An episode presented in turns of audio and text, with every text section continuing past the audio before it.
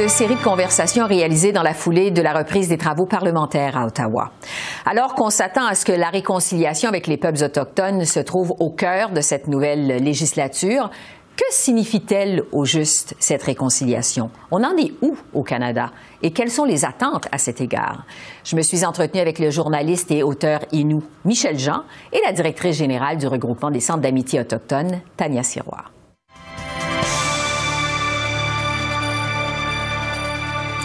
Michel Jean, euh, journaliste, chef d'antenne au réseau TVA et romancier, bonjour. Bonjour. Vous êtes euh, connu comme journaliste et chef d'antenne depuis plusieurs années, mais depuis plus récemment, vous êtes aussi un écrivain inou reconnu et récompensé. D'ailleurs, votre roman Koukoum, dans lequel vous racontez l'histoire de votre arrière-grand-mère et récipiendaire euh, du prestigieux prix littéraire France-Québec. Je vous demanderai d'abord, racontez-nous, euh, qu'est-ce qui fait qu'un jour, vous, Michel Jean, vous avez senti le besoin de renouer avec vos racines autochtones? Ben, c'est quelque chose qui pour moi a toujours été important. J'ai pas grandi dans une communauté, dans ma communauté autochtone. Puis, mais j'étais très près de ma grand-mère, euh, qui elle est née euh, en territoire. Ma grand-mère est née dans le bois, elle, dans une tente. Mais c'était des sujets qui étaient difficiles à aborder avec la famille parce que, bon, quand elle a quitté la communauté, qu'elle a élevé sa famille à Alma, au Lac-Saint-Jean, c'était pas quelque chose qui était bien vu d'être autochtone. Donc, c'était, comme, elle a toujours cherché à, à, se fondre, si on veut, dans, la masse. Donc, moi, quand je posais des questions, je ramenais à ça. Puis, j'en ai donc pendant longtemps, j'en ai pas beaucoup parlé, mais mes amis, quand j'étais jeune, tout le monde le savait, puis j'en parlais. Tu sais, mes amis m'appelaient chef quand j'étais au cégep puis à l'université. Mais quand j'ai commencé à travailler, j'en parlais moins parce que c'est pas non plus quelque chose qui était très valorisé. Puis je voulais juste pas de problème. C'est pas que j'avais honte, loin de là. Mais je voulais juste pas de problème, pas qu'on m'en parle, pas entendre de blagues stupides ou des choses comme ça.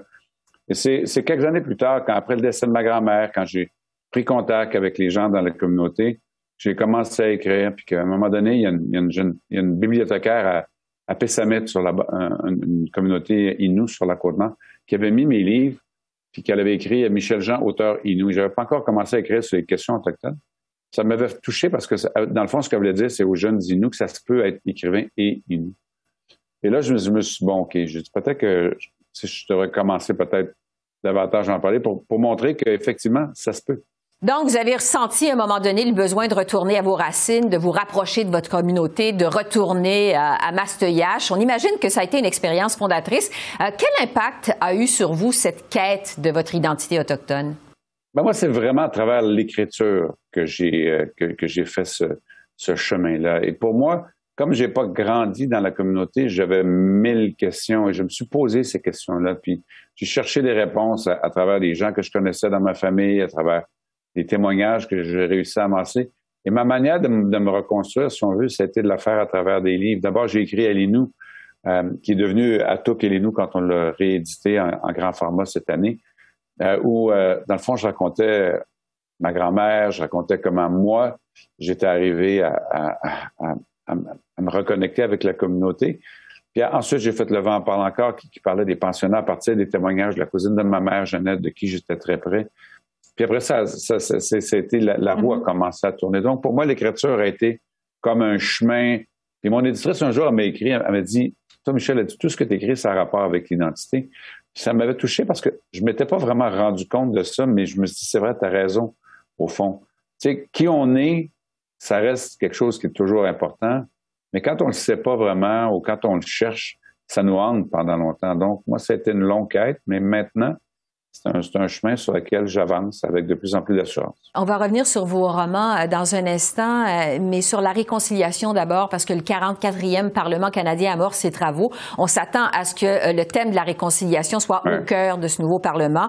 Justin Trudeau, on le sait, a fait de la réconciliation avec les peuples autochtones une de ses grandes priorités au moment de devenir premier ministre en 2015. La réconciliation, qu'est-ce que ça veut dire pour vous, Michel Jean? Ouais.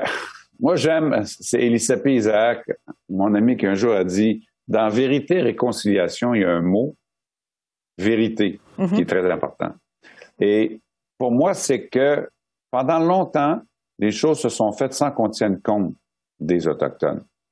Euh, par exemple, au Québec, quand le gouvernement Couillard a lancé le plan Nord, ben, ça se passait essentiellement dans le territoire des Inuits, des Cris, des Nescapis. Il n'y a personne qui avait été consulté dans les communautés autochtones on a vu ça aux nouvelles. Ah bon, il y a un plan pour, euh, pour, chez nous. Puis les choses se faisaient comme ça. Les gens se plaignaient de situations, par exemple, dans les communautés, puis les gouvernements laissaient aller. Ça, c'était pendant longtemps. Mais les choses commencent à changer maintenant, puis la pression commence à se faire sentir de l'extérieur. Donc, la vérité, c'est d'arriver à, décrire la situation qui était celle du Canada, puis qui est celle du Canada. Puis la réconciliation va venir après, une fois que ça, ça va avoir été établi. Et, réconciliation, je pense que c'est quand à un moment donné, on va arriver, puis je ne sais pas quand ça va arriver, combien de temps ça va prendre, mais on va arriver à, une situation où les Autochtones vont récupérer quand même une partie de leur euh, indépendance, autonomie, autogestion, appelez ça comme vous voulez, mm-hmm. mais capacité de gérer eux-mêmes, bénéficier de l'exploitation des ressources sur le territoire, etc. Toutes ces questions-là, c'est des questions importantes qui vont devoir être abordées un jour. On n'en est pas là. On est, moi, je pense qu'on en a encore à vérité, accepter ce qui s'est passé et, et le définir clairement aussi. On va revenir euh, justement sur vos romans. Euh, dans Le vent en parle encore. Vous donnez un visage à des enfants qui ont vécu l'expérience traumatisante euh, des pensionnats autochtones, plus précisément celui de Fort George au Québec dans les années 40. votre roman a été publié en 2013. C'était donc quand même quelques années avant les découvertes des restes des 215 enfants autochtones à Kamloops en Colombie-Britannique en mai dernier. Est-ce que avant cette découverte de Kamloops, vous pensez qu'on était était conscient au Canada du mal qu'on a fait aux communautés autochtones? On commençait, mais je pense que c'est Kamloops et, euh, et COSS, ça, a été comme des wake-up calls, mm-hmm. euh, évidemment. Euh, moi, quand même, quand j'ai écrit le, vent en parle encore, moi, je connaissais même pas l'existence des pensionnats au Québec. Je connaissais ceux dans l'Ouest. J'ai même visité COSS parce que j'ai travaillé en Saskatchewan pour Radio-Canada pendant quelques années. je connaissais les pensionnats en Ontario parce que j'ai travaillé en Ontario puis on en parlait. Je savais même pas qu'il y en avait eu au Québec. Puis quand j'ai publié le livre à partir des récits, donc des témoignages de la famille, j'ai une amie, nous, moi, qui est de, de Pessamit, elle savait même pas non plus, elle l'a appris en lisant mon roman. J'ai une fille de, de, de 18 ans de Wahat, près de cette île, qui m'a écrit pour me remercier. Puis elle, elle me disait, Monsieur Jean, je vous remercie d'avoir écrit le vent en parle encore parce que moi, je connais les anciens pensionnaires, je les ai jamais aimés. On comprend pourquoi, violence, ces mm-hmm. problèmes-là. Ouais. Mais j'ai jamais compris pourquoi ils étaient comme ça. Maintenant, je, le sais. Ouais. Alors, je, je, raconte ça pour vous dire que même les Autochtones, il y a beaucoup de choses qui ont été tabous, qu'on n'a pas su, qui ont commencé à être dites maintenant. Oui, parce que euh, l'histoire des pensionnats autochtones, par exemple, ça n'a jamais été enseigné dans les livres d'histoire. On n'était pas au ben courant. Ben Donc, c'est ça?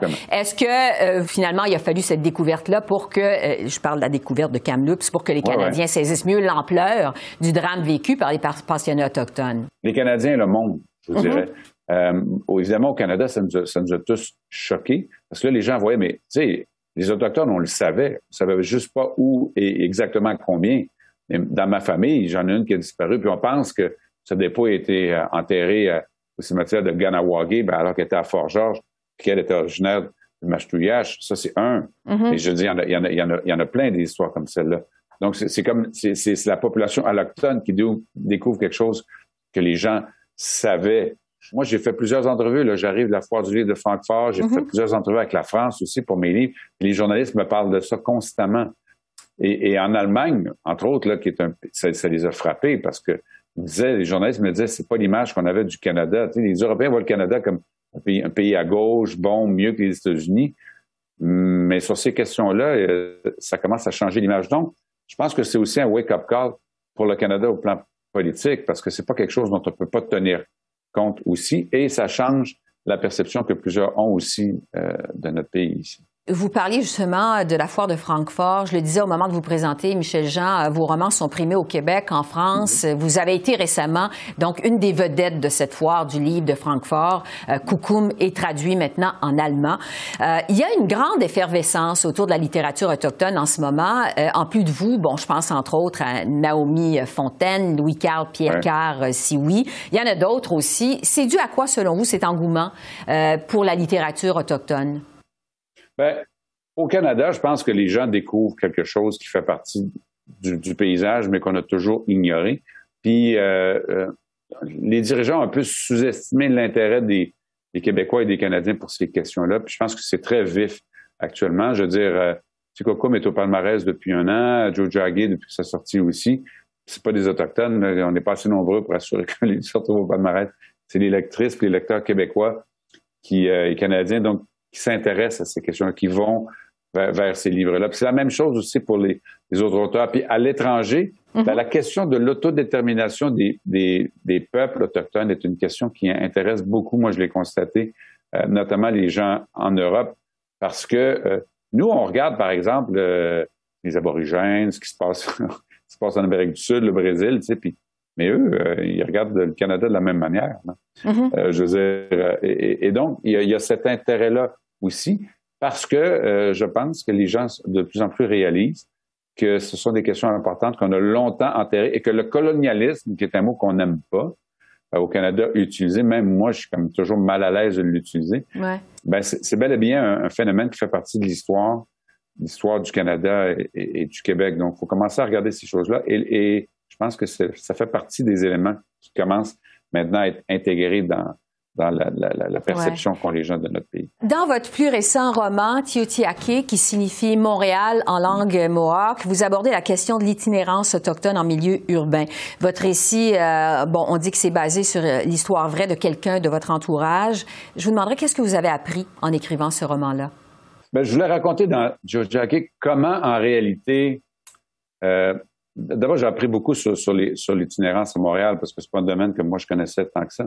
Mais ce qui m'a amené à utiliser ça dans le roman, c'est que je voulais faire un peu, c'est un peu comme une trilogie, comme c'est vraiment la sédentarisation forcée, puis l'apparition des pensionnats. Dans Atuk Elinou, c'est la suite pour les gens qui se retrouvent en ville. Mais dans euh, ce que je voulais raconter, c'est que les pensionnats autochtones continuent d'avoir des effets néfastes sur les communautés aujourd'hui. Le héros, Élie, est pas allé au pensionnat, mais ses parents sont des anciens pensionnats. Donc, quand on parle de blessures intergénérationnelles, des mots compliqués qu'on pense qu'ils veulent rien dire. Ce que ça veut dire, c'est que les gens qui sont allés dans les pensionnats, les pensionnats sont fermés, mais ces gens-là ont été brisés. Ça a eu un impact sur comment ils ont élevé leurs enfants. Et ces gens-là, ces enfants-là vivent aussi avec une blessure qui est celle d'avoir des parents qui ont passé par les pensionnats. Et ça, souvent, ces gens-là vont se retrouver devant rien. Mon héros se retrouve à Montréal parce qu'il est banni par sa communauté, mais il est quand il arrive à Montréal. Je vais raconter comment les Autochtones souvent se retrouvent dans ce genre de situation-là. Ça explique pourquoi on en voit beaucoup dans toutes les grandes villes canadiennes des itinérants autochtones, parce que les gens souvent sont coupés de leur communauté, puis quand ils arrivent dans les grandes villes, ils sont désemparés, ils ne savent pas vers qui se tourner. Et souvent, le seul filet qu'ils vont avoir, ça va être les autres Autochtones qui sont déjà ici. Soit qui sont dans la rue, soit qui sont intégrés, soit qui n'ont jamais été dans la rue et qui font du bénévolat. Mais il y a cette solidarité-là que les gens vont chercher à recréer dans, dans les grandes villes. Donc, l'aspect, si on communautaire m'est apparu, moi, quand je, quand je préparais le livre, comme un élément que je trouvais qui était qui était fort puis qui était mhm. présent aussi. Le temps file, Michel Jean. Euh, qu'est-ce que vous attendez, vous, de ce nouveau Parlement euh, canadien? Euh, je le disais tout à l'heure, on s'attend à ce que la réconciliation soit au cœur des travaux de cette 44e législature. Une réconciliation réussie avec les peuples autochtones. à quoi ça pourrait ressembler, selon vous? Quelles sont vos attentes à cet égard? Je pense que la prochaine étape, ça va être les gestes concrets. Les, souvent, les gens prendre à la légère les excuses, tout ça, le pape, la reconnaissance du pape, etc., mm-hmm. des, méfaits. Mais pour les Autochtones, ça a une valeur, ces, ces choses-là, parce que c'est au moins qu'on reconnaît qu'il y, a un tort qui a été fait. Et ça, c'est la, la, première étape. La deuxième étape, il falloir que ça se traduise par des gestes concrets. Il falloir que le gouvernement pose des gestes concrets. Comment on va le faire, tout ça? Moi, je pense quand même qu'on est encore loin de, de, solutions parce que ce qui, ce qui a pris des générations ne se réglera pas en un an, en deux ans. Mais si on sent que le gouvernement est prêt à s'engager sur un chemin où on pose des gestes concrets, je pense que ça va être bien reçu par euh, les, communautés autochtones. Les gens, ils veulent, tu sais, euh, les gens, ils veulent juste que les choses euh, s'améliorent dans les communautés autochtones. On, le sent très bien. Ils ont une ouverture aussi face à ce qu'on peut faire. Oui, il y a souvent de la colère, puis il y a de la frustration parce qu'il y a beaucoup de blessures, mais il y a surtout beaucoup d'ouverture et de désir que les choses s'améliorent. Alors, dans ces conditions-là, la balle est dans le camp du Parlement. Mm-hmm. Vous avez en face de vous des gens qui veulent des solutions, qui veulent que les choses avancent. Je ne vois pas pourquoi on ne serait pas capable de le faire des gestes concrets, comme vous dites. Michel Jean, euh, journaliste, chef d'antenne au réseau TVA et romancier euh, Inou. Bravo pour votre immense succès littéraire et merci de nous avoir fait une place dans votre horaire chargé ce matin. Merci beaucoup. Au revoir.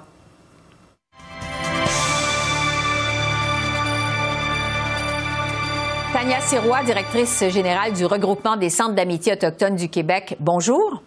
Oui, bonjour, Coué. Vous êtes euh, membre de la Première Nation Innu de Pessamit sur la côte nord du Québec. Vous possédez un baccalauréat en administration des affaires et une maîtrise en administration publique de l'ENAP. Euh, D'abord, racontez-nous votre parcours qui vous a amené à vous impliquer auprès des centres d'amitié autochtones. Ben oui, ben comme Première Nation, donc euh, qui est née dans la ville. Donc moi, je suis née euh, à Bécomo. Euh, j'ai grandi à Bécomo en partie, et ça allait de soi qu'un jour ou l'autre, j'allais travailler pour les Premières Nations, les autochtones qui vivent en milieu urbain. Et où qu'il y a eu vraiment un déclic, c'est que je travaillais pour une organisation autochtone ici à, à, Wendake, et rapidement, je, je voyais qu'on portait peu d'importance à la cause des Premières Nations dans les villes. Et on sait, c'est quand même plus de la moitié des Premières Nations qui ont une résidence permanente dans les villes.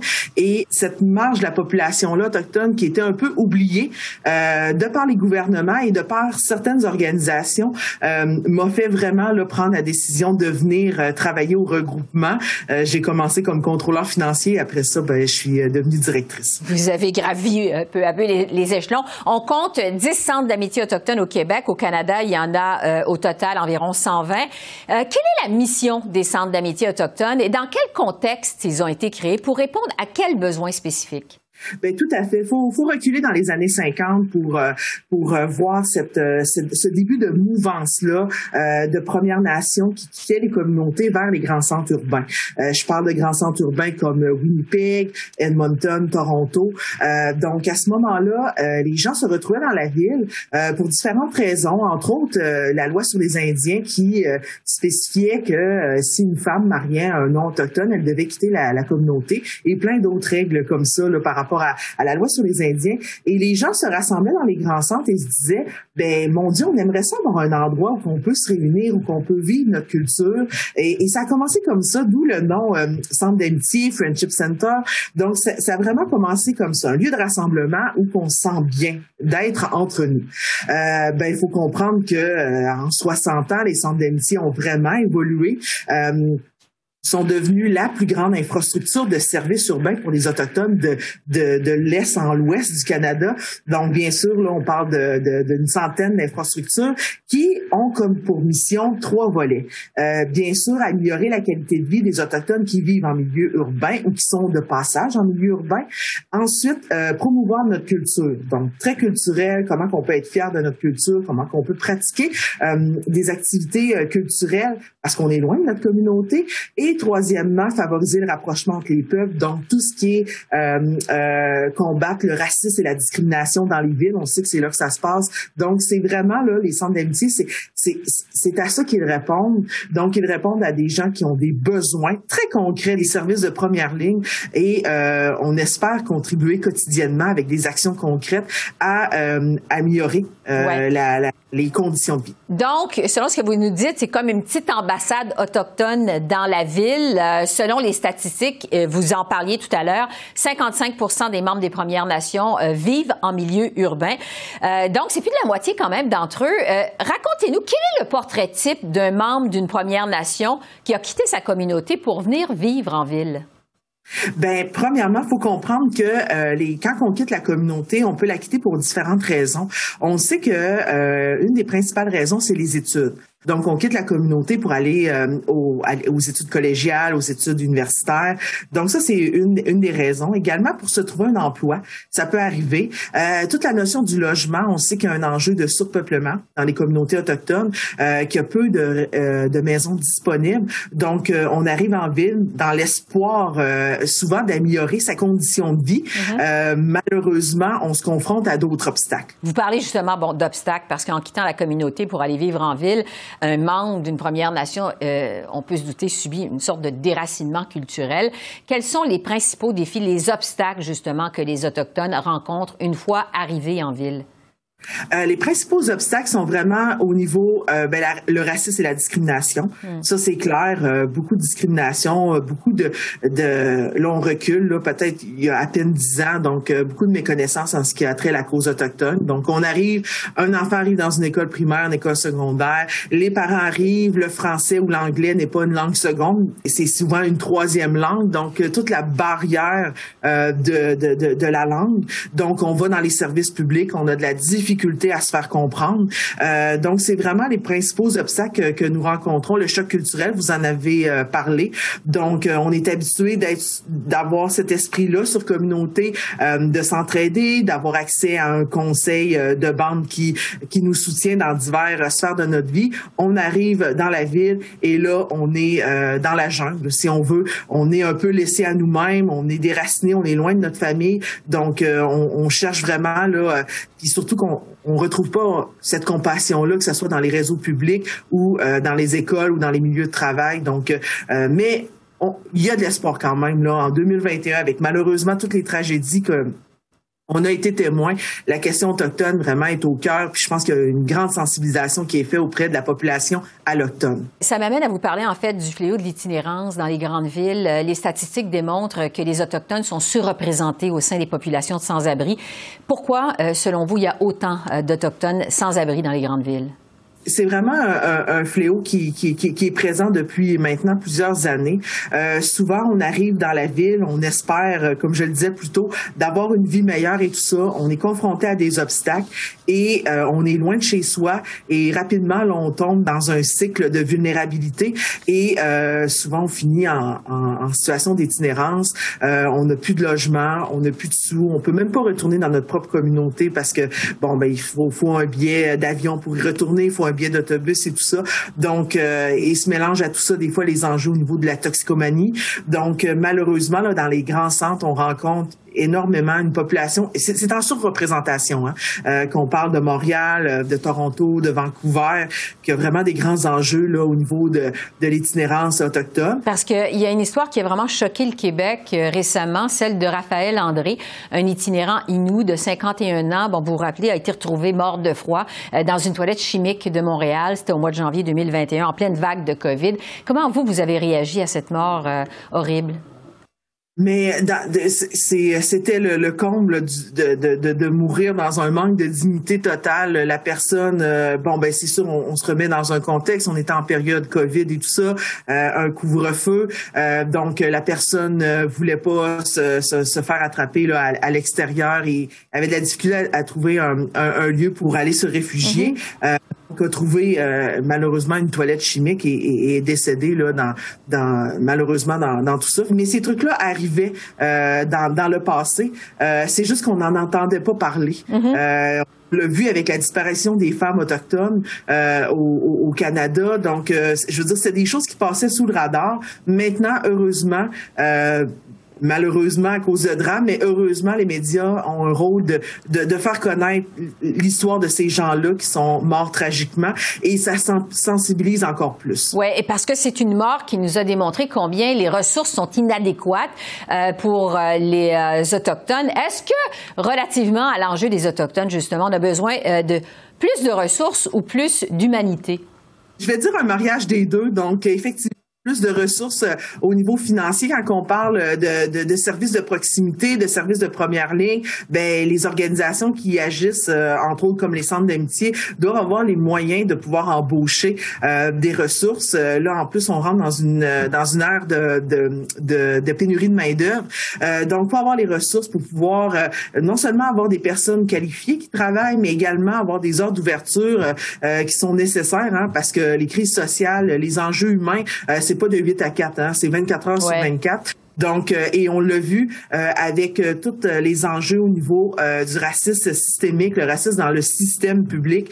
Donc, les gens ont méfiance face à ce système-là. Donc, comment qu'on peut justement donner les ressources dans ces organisations-là, où que le lien de confiance est déjà construit et où que les gens vont pouvoir aller travailler? Donc, donc c'est vraiment là aller pouvoir rencontrer quelqu'un et tout ça. Fait que et bien sûr l'humanité. on parle beaucoup de sécurisation culturelle. Donc comment qu'on peut euh, euh, rendre les endroits euh, plus sécuritaires pour tous, pour tous citoyens d'ailleurs.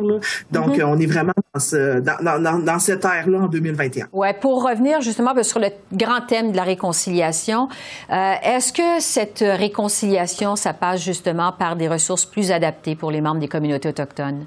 Ah, tout à fait, tout à fait. Non seulement ça, des ressources plus adaptées, mais aussi une reconnaissance de l'expertise de Première Nation qui a été développée. On, parlait des centres d'amitié. Euh, dans les années 50, ils se sont développés partout au Canada. Le premier centre d'amitié, 1969 au Québec, qui était à Chibougamau.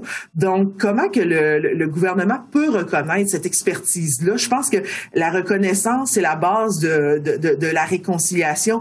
Euh, comment qu'on peut reconnaître les savoirs autochtones? Comment qu'on peut reconnaître euh, la guérison traditionnelle. Donc, euh, euh, on sait, ça ne fonctionne pas de, de, de, de, fonctionner comme on le faisait, de dire, parce que je l'ai entendu souvent, hein, puis comme je vous dis, je recule pas de 20 ans, ah, ben les Premières Nations, les Autochtones ont juste à passer dans le réseau comme tout le monde, comme un Québécois normal, mais on l'a vu le résultat que ça donne. Donc, soit qu'on se bouche les yeux et qu'on continue comme ça, ou qu'on dit, écoutez, il y a de l'expertise ici et là, et ça fait partie un peu quand on dit euh, de donner euh, les, ressources aux Premières Nations pour qu'ils puissent se doter eux-mêmes de leurs solutions. La solution vient de nous. Donc, euh, comment que le gouvernement et, les partenaires peuvent soutenir cette, cette action-là? Oui, parce que, bon, vous parlez du gouvernement alors que ça s'amorce justement la 44e législature au Parlement ici à Ottawa et que le thème de la réconciliation s'annonce central aux travaux des parlementaires. Idéalement, euh, ce serait quoi euh, pour vous, Tania Sirois, la réconciliation? Qu'est-ce que vous espérez de ce Parlement? Ben la réconciliation prend, prend diverses formes. elle peut prendre la, la forme dans euh, des, des, des, processus de reconnaissance et tout ça, euh, dans des discours, euh, dans la dans la sensibilité qu'on a envers les premiers peuples, mais également la réconciliation passe vraiment par des gestes concrets, des investissements. J'en parlais un peu plus tôt dans la reconnaissance que les autochtones sont porteurs de solutions. donc, elle, elle, est à large de spectre, et c'est vraiment là-dedans qu'on doit maintenant naviguer, à savoir la réconciliation. C'est pas juste des beaux discours une fois de temps en temps. Euh, faut qu'il y ait de l'action, faut qu'il y ait des changements, euh, des changements dans la façon de faire. Euh, donc, euh, fait que c'est vraiment ça qu'on qu'on espère là, tant dans les différents paliers de gouvernement euh, pour pouvoir justement avancer cette cause-là et pour que dans 10 ans, dans 15 ans, dans 20 ans, ben on soit ailleurs, qu'on ait amélioré tout ça pour le, pour les futures générations. Ouais. je crois euh, on est au Canada, un enfant autochtone qui naît en 2021, 2022 bientôt, ben il doit avoir toutes les chances de son côté pour réussir au même titre qu'un enfant autochtone. Tania Sirois, directrice générale du regroupement des centres d'amitié autochtone du Québec. On va se laisser là-dessus. Merci beaucoup de votre temps. Merci beaucoup. Ça fait plaisir. Merci à vous. Au revoir.